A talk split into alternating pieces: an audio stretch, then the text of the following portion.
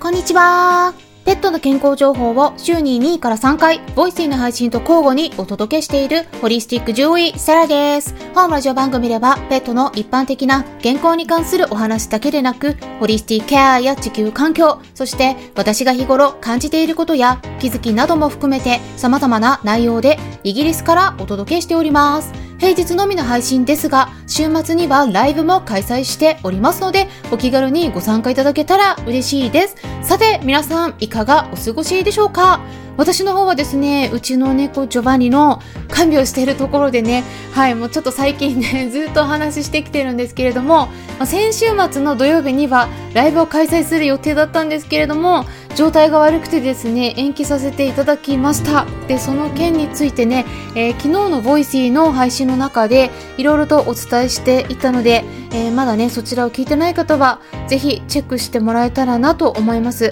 えー、参考になればということで情報もお届けしていたので、え興味のある方はね、えちょっと見て聞いていただければなと思うんですけれどもまあ、実際にはですね今回ちょっと延期をしたということで、まあ、その分ですね、え、うちの猫ジョバンニの具合の悪さにも早めに気づいて対応してあげることができたんですね、え、ライブやってたらねちょっと対応できなかったなっていうところがあってですっごくやっぱりそんな感じで状態が不安定なんですね。なのでライブの開催もですね一旦予定してても開催できないこともね今後もやっぱり治る病気じゃないのでねちょっとしばらく続くかなという点について、えー、本当に皆さんにはご不便おかけして申し訳ないんですけれどもぜひご理解いただけたら嬉しいです。えー、ということなので、まあ私一人でね、開催するライブとかだったらね、えー、いいんだけれども、やっぱりね、コラボライブとかもね、ちょっとしばらくできないかなって改めて思ったのと、まあ、あと動画の配信もですね、ちょっと厳しいかなというところで、まあ、しばらくはですね、音声メインのライブにこれだったらできるかなっていう感じで、えー、開催もですね、ただそれでもね、ちょっとさすがにあまりにも急変した場合はね、突然キャンセルもあり得るよという感じで、えー、皆さんも考えていただけたら嬉しいです。で、まあ、こういう状況の中でね、お話ししてて、えー、すごくご不便かけて申し訳ないんですけれども、皆さんから温かいコメントとか、えー、ツイッターのリプライの方とか、メールとかでもね、いろいろと励ましのお言葉をいただき本当にありがとうございます。すごく助かって、えー、励みになっております。まあこうやってね、話してるんですけど、そう、毎日ね、泣いてるんですよ。はい。こうやって笑ったりとかもね、できるんだけど、やっぱりね、ふとした時に、そう、ジョバンニのね、どんどん痩せていく様子を見ると、本当にかわいそうだなって思うんですよね。まあ、あの彼はまだ行きたいんですよね。だからねそこがちょっとねまだ諦めたくないみたいなのでなんとかやろうとするんだけど でもねこれはいいけどこれは嫌だみたいな感じでね、えー、受け入れてくれないこともあるのでそういうのはねあんまりやらないようにしたりもしているからどうしても制限がねかかっている中でやれる範囲でやってるんですけれどもコミュニティの方でね、え、ちょこちょことちょっとかなりスローペースになってるんですが、え、ジョバニの経過報告もさせていただいてるので、え、よろしかったらね、メンバーさんは、えー、ぜひそちらの方もね、参考にしてもらえたらなって思うんですけれども、そうあの音声のね収録の場合だったら状態が悪そうな時とかね途中で一旦ストップして、えー、安定してから再開するみたいな感じもやってるので状態がね悪くなるとちょっと不安げに泣き始めたりするんですよね。なので、えー、そんな感じでやってるんですけれどもだから収録だとね、えー、結構途中で止めたりとかもできるのでやりやすくてねこちらだったらまだね続けられるかなと思っているのでまあ、皆さんに少しでも参考になるような情報をお届けしていきたいと考えてますので、今後も引き続き参考にしてもらえたら嬉しいです。で、今回は脱水についてね、お話ししていきたいと思うんですね。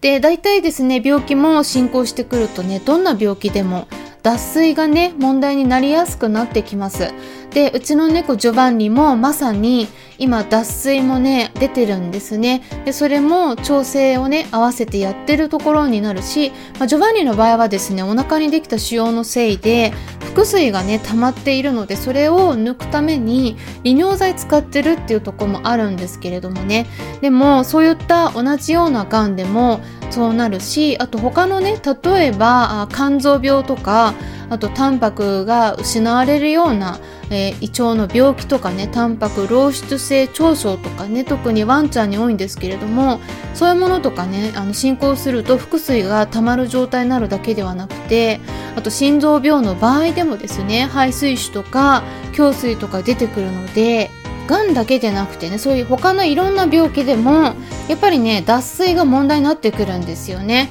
でそれは利尿剤もね使ったりもしてでも利尿剤使いすぎると脱水しやすくなるから点滴もしたりここ調整がねすごく難しくなってくるんですけどまああと腎臓病もそうですよね。そうこれも脱水してくるしあと糖尿病もそうだしあと他のアジソン病とか副腎皮質機能亢進症とかクッシング病って呼ばれるような病気でもね本当にたくさんあるんですよね。脱水しやすい病気って。なのでこれねあのほとんどいろんな病気何でもですね大体進行してくると脱水に気をつけないといけなくなってこれってあのご飯食べないっていうだけでもね、えー、脱水しやすくなるんですよね。なのでこれね早めに気づいて対処してあげる必要があってで具合が悪くなってね食事を食べたりお水をあまり飲まないっていうような場合にはやっぱりね、うん、ここねいろんな人の考えがあるみたいなんですけど私は点滴はね打ってあげた方が一番いいと思ってるんですね。やっぱりねやってあげた方がその後のこう元気さがね変わってくるんですよね。体の動きとか顔つきとかがねまるで変わってくるんで、まあ、そういうのは動物病院にね連れて行かないと一般のご家庭ではできないことなんだけれどもただまずあの飼い主さんとして、えー、やるべきことは気づいてあげることなんですね。で早めめに気づけば動物病院にも早めに連れて行ってあげるとかね。あとは往診に来てもらうとかそういうこともできるようになるのでえ飼い主さんとしてですねまず早めに気づくためにはそのどこをねチェックしたら脱水を見分けることができるのかっていうのをね今回ポイント3つに絞ってお伝えしていきたいと思うんですがまず1つ目としては皮膚つまみテストっていうのをねやってみることですね。でこの皮膚つまみテストとか皮膚テント試験とか皮膚ツルゴール試験とかね。まあ、いろんな呼ばれ方ちょっと日本ではねあるんですけれどもただこれですね英語ではスキンタガーテストって呼ばれてて、えー、動物病院でねよくチェックされるんですけれどもスキンっていうのは皮膚っていう意味ですね。でタガーっていうのはあこれはまあ膨らみの膨らみってっていう感じと あと圧力っていう感じで棒圧っていう風にまあ、直訳すると言うんだけれども、まあ、細胞のところにですねこう液体によって押し付けられるような圧力のことを言うんですよね。それで棒圧っていうことなんですけれどもそれのテストっていうことですね。だからまあ皮膚を引っ張って戻った時のその圧力のところねちょっと見てるみたいなイメージで考えるといいかなと思うんですけどもこれが何なのかっていうのを言いますとまずですねワンちゃん猫ちゃんなどのこう皮膚のね、えー、両肩の間から少しね後ろの背中にかけて皮膚がねたるみやすい場所があるんですよね。なのでそこのところの皮膚を少しつまみ上げるんですよね。で手を離すんです。うん。でそのつまみ上げて手を離すこの瞬間に0123で数を数えるんですね。でその数を数えている間に健康な子で脱水がなければもう0、1って感じで0でパッて離した時にその後1のところで1秒でもうすぐに上に持ち上げられてた皮膚のたるみが元の位置にパッて戻るんですよね。うん。で、これが1秒以内っていうのがまあ大体健康な子で脱水してないっていうことになるんですよね。なんだけれども脱水してくるとですね皮膚のたるみがそのパッて手を離した時に元の位置にすぐに戻らなくてしわしわのまんまになってたりするんですよね。なのでそこで判断します。そうするとまあ2秒とかね3秒とか結構時間がかかるんですね。元に戻るまでに。でなのでそこでね脱水があるかどうかというのをチェックできるわけなんですよね。まあ普通はね、1秒ですぐに戻るので、えー、まあ、健康な時からね、一緒に暮らしている子のこう状態をね、チェックすることをね、えー、ぜひやっておくといいと思います。で、まあ、場合によってはですねあの健康な時から動画をね撮っておくといいと思うんですよ。その手を離して元に戻るところを映すんですね。でそうすると実際に病気になった時の比較がしやすくなりますよね。でそして2つ目のポイントとしては口の粘膜が乾燥してくるということなんですよね。うん。これですね意外にあんまりチェックされてないこと多いなと思うんですけれども結構重要な盲点になります。でまあちなみに脱水してくると目も乾燥してくるので潤いがなくなってくるんですけれども目の潤いがないってねちょっと分かりにくいんですよね。飼い主さんとしてチェックしやすいポイント。っていうのはそういうところよりももうね口の中に指を入れてみるんですね。でそうするとですね脱水してくると口の粘膜が乾燥してくるので指を入れた時に唾液がねもう全然つかなくなってくるわけなんですよ。だから粘膜が乾燥してるのがすぐに分かりやすくなります。あとはまあ場合によっては口臭が強く出てくることもありますね。ただ注意点があって脱水してるんだけど吐き気があるとかねよだれが多く出てるような病気になっているとかっていう場合では、まあ、実際には脱水してても口の粘膜が乾燥していないようなこともありますので、まあ、この辺りちょっと解釈には注意が必要で口の粘膜が乾燥してないから脱水してないっていうふうには言い切れないこともあるとかねそういうこともぜひ知っておいてください。で、そして3つ目のポイントとしては、排泄ですね。はい。このおしっこと便の方です。で、まず、おしっこの方は、色が濃くなってくるんですね。で、便の方は、硬くなって便秘になりやすくなります。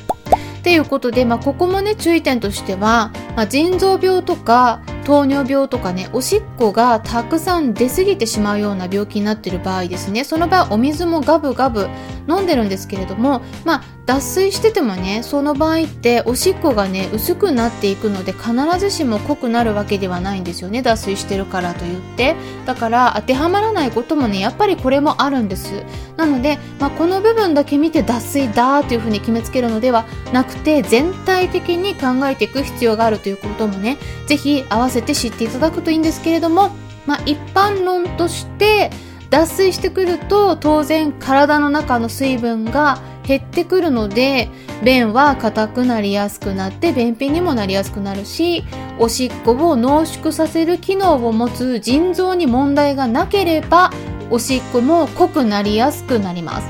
ということで今回はですね簡単に脱水のチェックポイント3つについてご家庭で簡単に行える方法を取り上げてお伝えしていたんですがまとめとして最後にお伝えするとまず1つ目としては皮膚つまみテストをやってみること。そして2つ目としては口の粘膜が乾燥していないかチェックすること。そして3つ目のポイントとしてはおしっこと便の状態を確認するということ。おしっこは色が濃くなって便は硬くなったり便秘になりやすくなるっていうことですね。もしも当てはまるようなことがありましたら早めに動物病院の方で チェックしてもらえるといいのではないかなと思います。